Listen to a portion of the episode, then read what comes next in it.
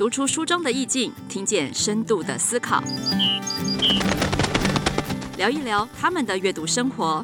欢迎收听《亲子天下》，阅读有意思，我是罗伊君。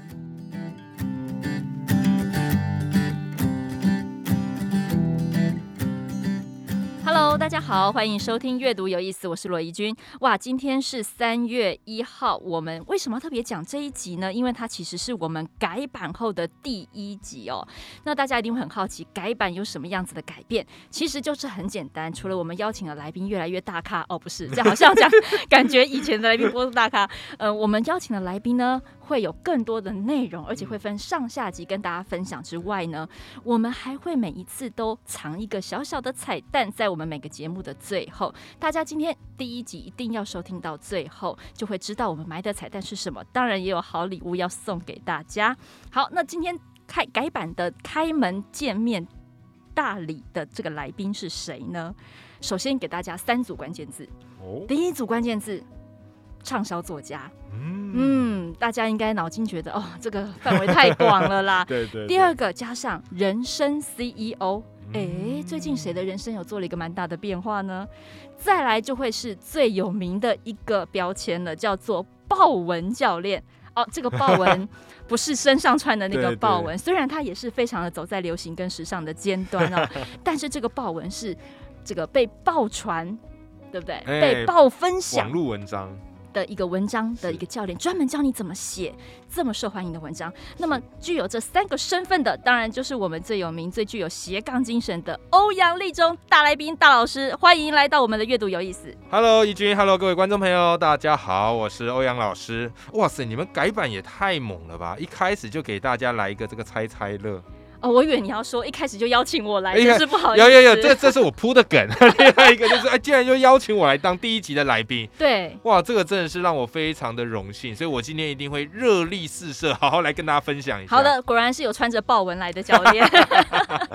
好，其实今天欧阳老师来跟我们分享的主题很简单，就是一个表达力。没错，这个表达力呢，大家可以看到我们的这个畅销书排行榜上面，对，绝对都有怎么表达、怎么沟通。对，不论你是要提案、说服、谈判、拒。绝对，其实都跟表达有关。对，那更不要讲，现在连我们的孩子要来这个面试，对不对？对，要写学习历程，对，然后要在各种不同的场合也接受各种不同的这个交流，是的，都跟表达息息相关。所以今天我们一定要好好的来请教欧阳老师哈。好，那阅读有意思，要来请教欧阳老师的表达力，一定也跟别人不一样。是的，是的。所以我很好奇的第一个问题要请教欧阳老师的是。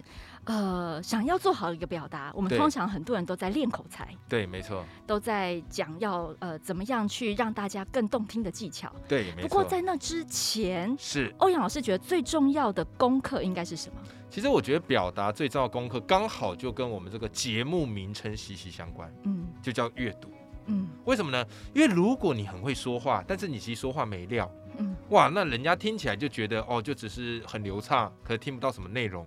可是阅读是一个表达者，我觉得最丰富的底蕴。嗯，所以你会发现近起来蛮有趣的哦。近起来以前阅读大部分都是我们读书嘛，可近几年来流行的是说书。欸、对对，很多说书的频道啊，说书的节目啊，对对对，为什么呢？啊，因为透过说书就可以让这个阅读啊，这个知识传达的更快。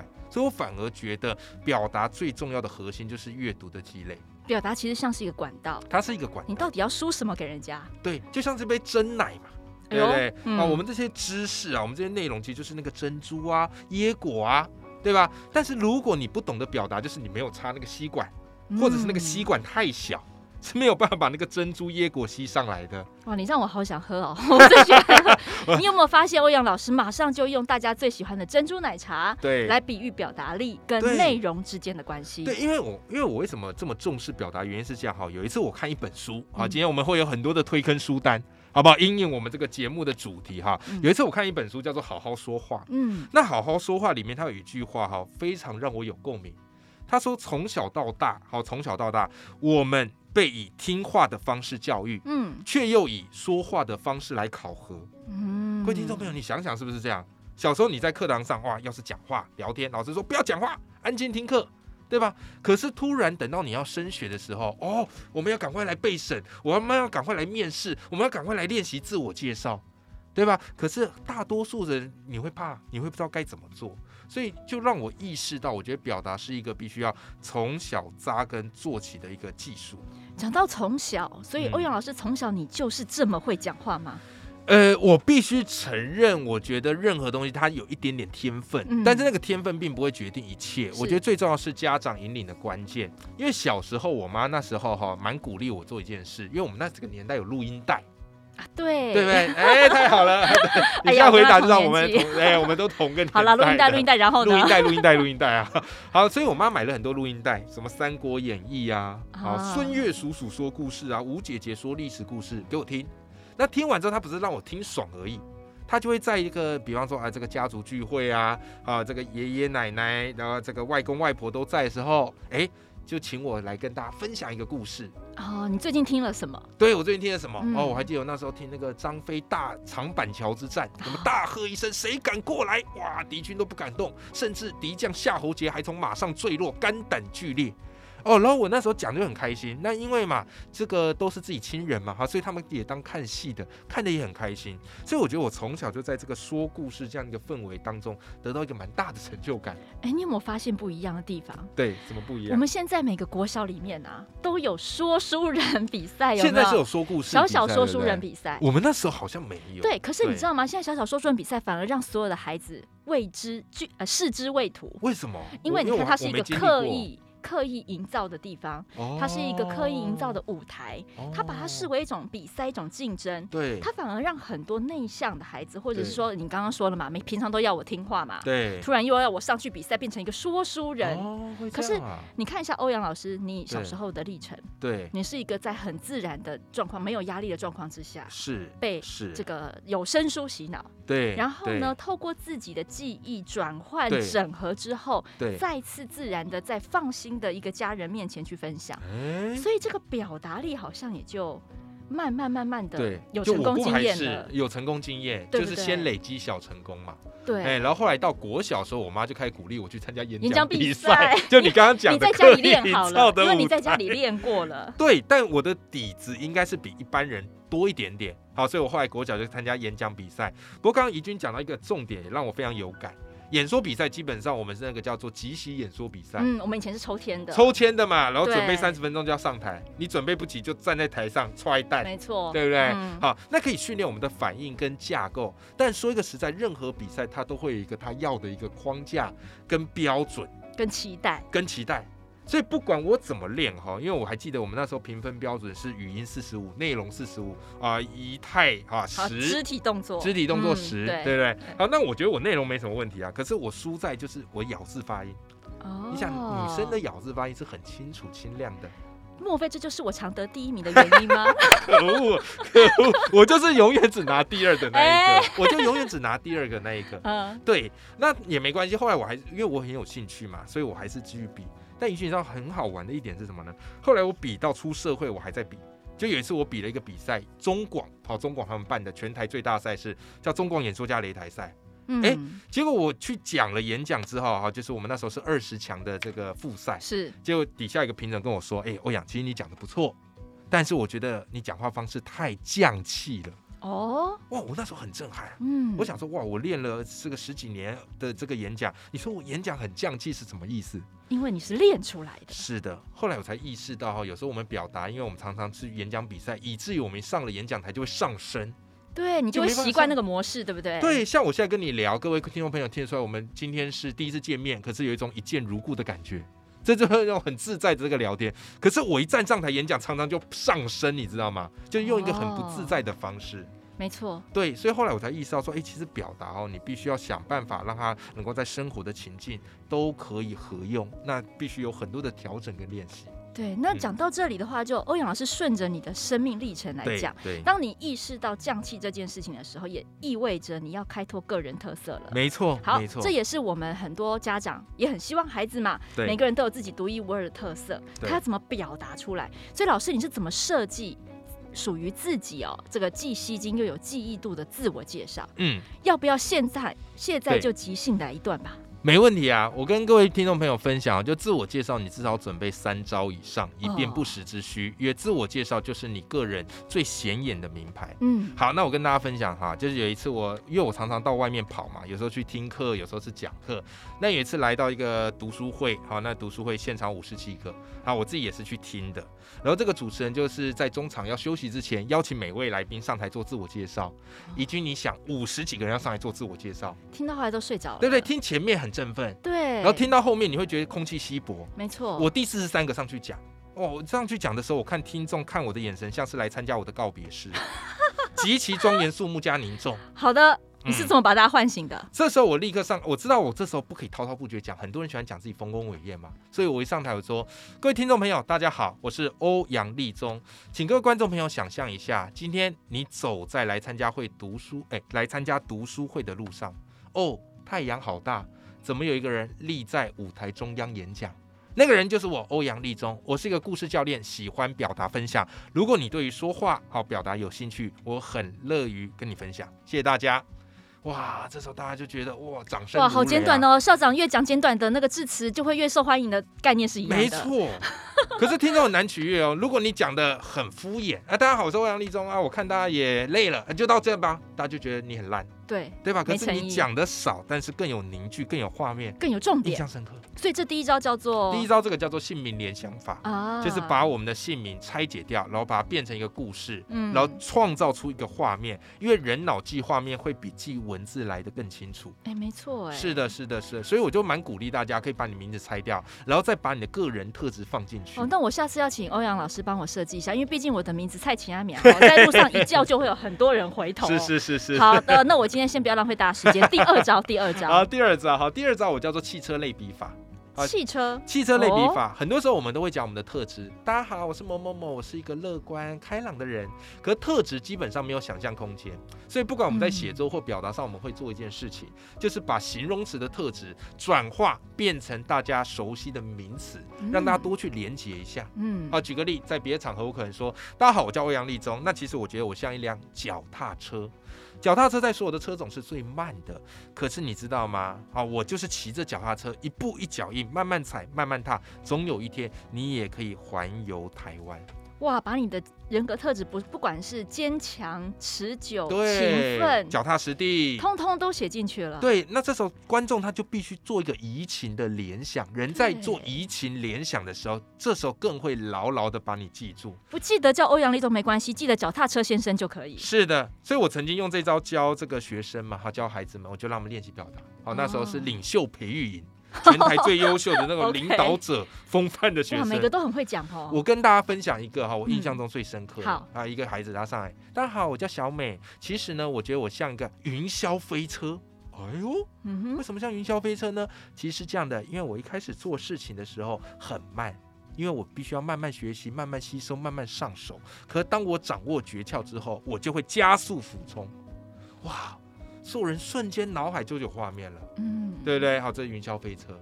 另外一个孩子也很不错啊，他说：“大家好，我叫小华。其实认识我的朋友，哦，都会觉得我很像垃圾车，不是因为我不爱干净哈，而是因为当大家想要诉苦、想要这个倾倒的时候，总会想起我，因为我愿意倾听。哇，一句，你看这样是不是比讲说啊，我是个善解人意的人？”哦，我是一个做事很慢，而且那个成语都用到烂了，对不对？对，因为形容词没有想象空间。所以那个看自传都看了差不多，我家小康有没有？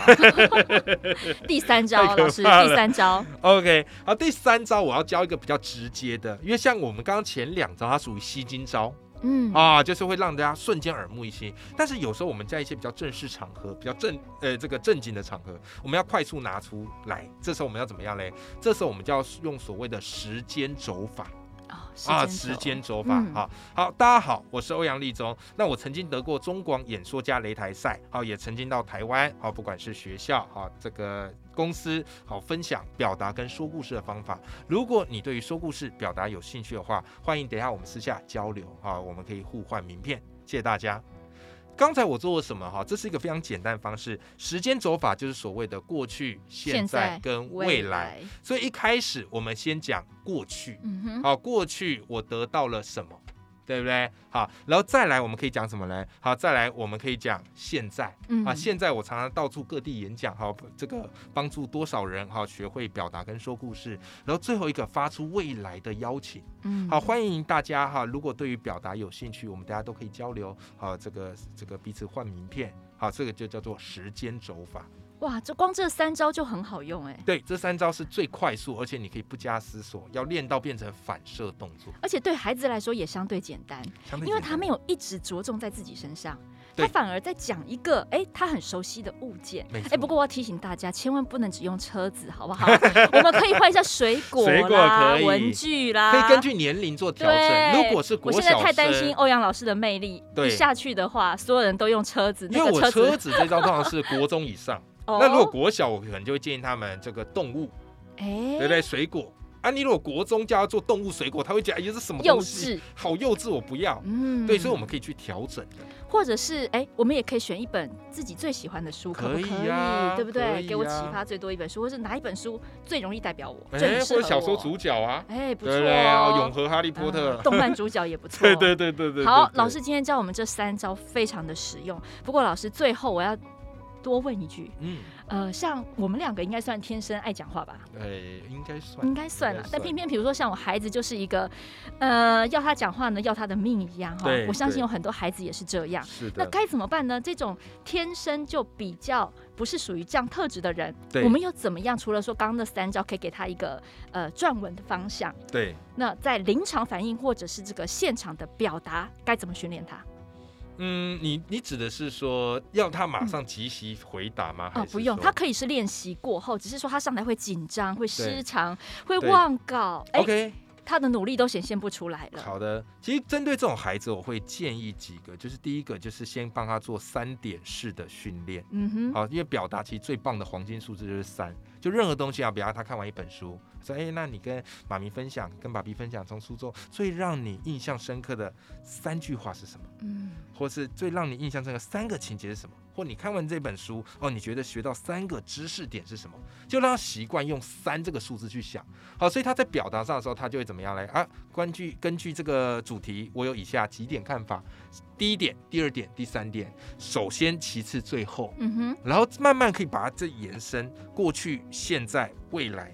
用这样的方式，或第一步、第二步、第三步，我觉得真是这样孩子，我们就给他建立一个表达三的一个架构，然后慢慢让他去做练习，然后让他习惯，让他习惯。即便他现场紧张，但他起码记得过去、现在、未来，对，能够稍稍的提取一些残留的记忆。提取一些，然后再就是要请他去记几个很好用的故事。常常我都常常我都很喜欢记几个故事，可以是万用的。哎，万用故事法这招真的要学耶，真的。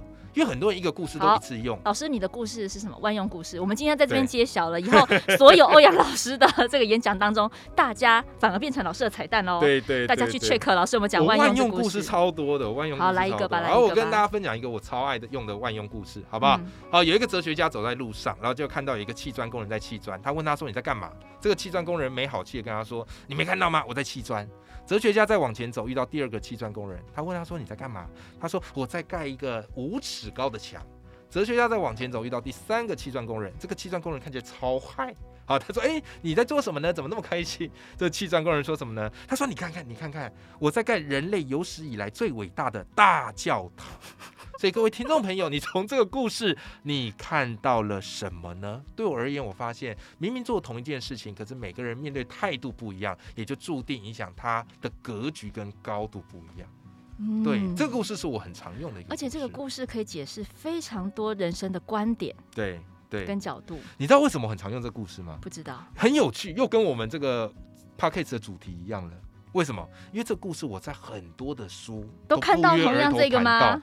有意思的是，这些书的类型还不一样。商管说有他的解释，哲学书有他的解释，心理学有他的解释，所以你看，这种故事就是我们一定要信手拈来的好故事。你没有发现吗？刚老师讲了一个重点，他看了好多类的书哦。好哦，老师，那你平常是怎么样搜集这些故事？你刚刚说你看了很多类的书，对，所以嗯，这样子说来的话，老师看书是什么类别都看吗？我们该怎么建议孩子哦？他在做准备的时候挑选合适的教材呢？啊，怡君这个问题太棒了，这也是我很想要跟各位听众朋友分享的一个关键。很多时候我们读、我们吃东西，我们都说不能偏食。嗯，其实阅读也是一样。嗯，很多时候我们都担心，哎呀，孩子不阅读，就要说你应该多看一点文学书啊，你应该给他看一些科普的书啊。其实我觉得应该各领域的书都要雨露均沾。嗯，嘿，所以我读书有一个方式，有一本书推荐给大家，叫做《雪球阅读术》。啊，雪球阅读法，滚雪球的雪球，滚雪球的雪球，他在谈速读这件事。很多人以为速读叫一目十行，不是，但是实际上不是，实际上是你在这个领域的东西看得多了，那很多内容你看过，比方我刚刚那故事，如果你在别本书也看过，这时候你就会跳着读了。嗯，所以速读之所以速读，就像滚雪球一样，一开始滚得小，滚得慢，可是随着重量跟血量越来越多，它就越来越大，所以你读书速度自然就快。那关键什么呢？在这本书告诉你，关键叫做你要建立你的杂学资料库。嗯，你的杂学资料库越丰富，你在解读事情或是你在看阅读的速度也就越快。所以我给大家一个很简单的方向，好，就是你去挑每个领域的书，找最简单那个领域最简单的五本，嗯哼，然后让孩子看，然后看的时候跟他做讨论。好，比方经济学，哎、欸，找五本最浅的啊，十岁就学好经济学等等的，有没有？哎，看，然后看完之后做讨论。心理学，哎、欸，也找五本，五本之后看完做讨论，这样的方式就可以累积他的这个阅读量。哎，这个老师说的很好哈，但是各位家长讨论不是考试哈，不要忘记哦。欧阳立中老师是在一个很轻松的氛围，啊，家长邀请他来分享，对不对？也不会去管他讲的对或错，而是邀请他分享他听到的一个故事。我觉得怡君主持人这边讲的一点很重要，不要谈对错。嗯，很多时候只要一谈对错，大家就会确知。这个不敢听。对，好像在考试，那书我都不想看了。对对对对对。好，那如果孩子不想看书的话，我觉得看杂志是不是也是一个一开始杂食的一个很好起点？是非常好的方法。嘿，看杂志也可以，因为看书它毕竟是一个结构跟系统化，它要花比较多时间。嗯、杂志它就会碎片化，而且帮你萃取了。而且它里面本身就很杂。对对对对对对，对，对 杂志也是一个很好的。偶尔夹杂着一两页，你看平常不会去碰触到的领域，但是你又可以哎不小心溜过溜过。对，没错。这就是。一个很好拓展舒适圈的方法。是的，所以杂志也是一个还不错的入门哦。没错。那还有呢，再就是说，呃，我也想再请继续请教欧阳老师，是，就是说在，在呃，我们常常在讲，很多人都想要训练孩子。嗯呃，表达自己的特色，嗯，嗯，所以呢，除了用刚刚的自我介绍法之外，怎么样说自己的人生故事？对，除了时间轴这样子的一个方法，对，有没有更跳脱？因为大家可能都比较常用时间轴嘛。没错，没错，没错。其实人生故事哈，我有给呃我的书中哈，我有一本书叫《故事学》啊，推荐给大家。嗯好不好？老欧卖瓜啊，卖瓜一下，卖书一下。好，那这本我真的是把我的所有的故事心法写进去。很多人问我说：“哎呀，老师这本太好看了，还有办法再写第二本？”我说：“我江郎才尽了。”好，故事就是这么多。哎、欸，不用，圣经只有一本哦。哈，圣经只有一本。哎、欸，谢谢你，你这句话有安慰到我。那我书里有一个方式，我分享给大家，叫做 A B C 信念法。OK，什么叫 A B C 信念法？哈，就是我萃取了三个英文字母的开头。OK，A 指的是你过去所遭遇的事情，B 指的是 belief，好，就是你形塑出的一个信念，好，C 指的是结果。所以你可以用这个结构锻炼孩子，说来有你人生有没有什么样你目前的这个信念？好，你相信的这个价值观，哈，比方你的信念是，哎，你觉得友情很重要。或你觉得诚实为上策，嗯，或你觉得努力就有好结果。好，那过去发生过什么样的故事，导致你形塑出这样的信念？那这个信念又怎么样带领着你走向现在未来？所以这个是一个最简单的叫 A B C 信念法，拿来搜寻故事是最快的。哦，对对对对对，把自己的人生好好的想一遍。对，没错，抓出重点来。没错。那如果你要再进一步，像我们 A B C 信念法，我都是拿来帮助这个学生最快速可以萃取出自己人生的取值得取材的故事，对不对？那我书里还教了一招，就是我很常用的，叫做故事六步骤。嗯，好，把你这个故事，然后用六步骤各写一句话，好，先做个提纲，分别是哪六步骤呢？第一个步骤叫目标。OK，角色一定要有个目标啊，比方我想成为演说冠军。好，再来第二个叫做什么嘞？叫阻碍。嗯哼，啊，这目标之所以难，就是因为前面有阻碍嘛。好，我阻碍什么啊？国小每次都输给一个一个女生，好，叫于君，有没有？OK，好，然后再来第三步叫什么？叫突围。嗯，你不会因为挫败你就直接趴在地上了。对，英雄都要有突围嘛，一定要突围啊，一定要有困难，然后突破它。对呀、啊，所以我更认真练习，更认真准备，就为了要拿到演说冠军。好，突围，对不对？好，再来转折。哎，突围再一次挫，哎，再一次的怎么样嘞？挫败，嗯，好，阻碍突围挫败，OK，好，所以但是呢，我还是只拿第二。好，再来第五步叫转折。所谓转折，就是你前面突围虽然没有成功，但留下一个未来人生的伏笔。OK，好，我的转折是什么嘞？后来我考教师证是非常顺利，第一次就考上。嗯哼，为什么呢？因为这个评审老师发现我的教学表达风格很特别，跟一般人与众不同。因为我长期练演说、辩论跟相声。好，然后所以最后结尾，好，结尾就我很顺利的，好，在第一年就成为老师，然后并且在教学上有自己的一个个人特色，嗯，哎，你看故事六步骤一出来，哇塞，你的人生就跟传奇史传一样精彩，真的，每个人都常常会觉得自己的人生乏善可陈，是的，特别是孩子哦，对他们，孩子会觉得自己人生很。无味啊！大家都在上课啊，每天都在上课啊，对，对不对？对，没错。我好像也没有什么特别的信念呐。对，好，我人生就是三没，三个没有啊，没钱，没钱，没力，没力，没兴趣。对，现在国中生都是这样跟我讲，没力就是三个没力嘛。我想想也对。对对。哎，不过你有没有想过，这三个没力就是你人生的挫败啊？对，没错。哦，讲公都可以看一个小鱼，也可以成为课文的。你人生真的不是只有这么乏味。对，所以下一集呢，Podcast 呢，我们就要请老师针对怎么把乏善可陈的东西，对，透过故事力，嗯、透过故事行销，对把它转换成表达很好的素材。是的，好，但现在呢，最后的这这一集，最后当然要跟大家公布一下那个彩蛋。嗯，谢谢你听到这个时候哈，所以这个时候我们就要把这一句话，我们上下集合起来是一个完整的句子。哇哦！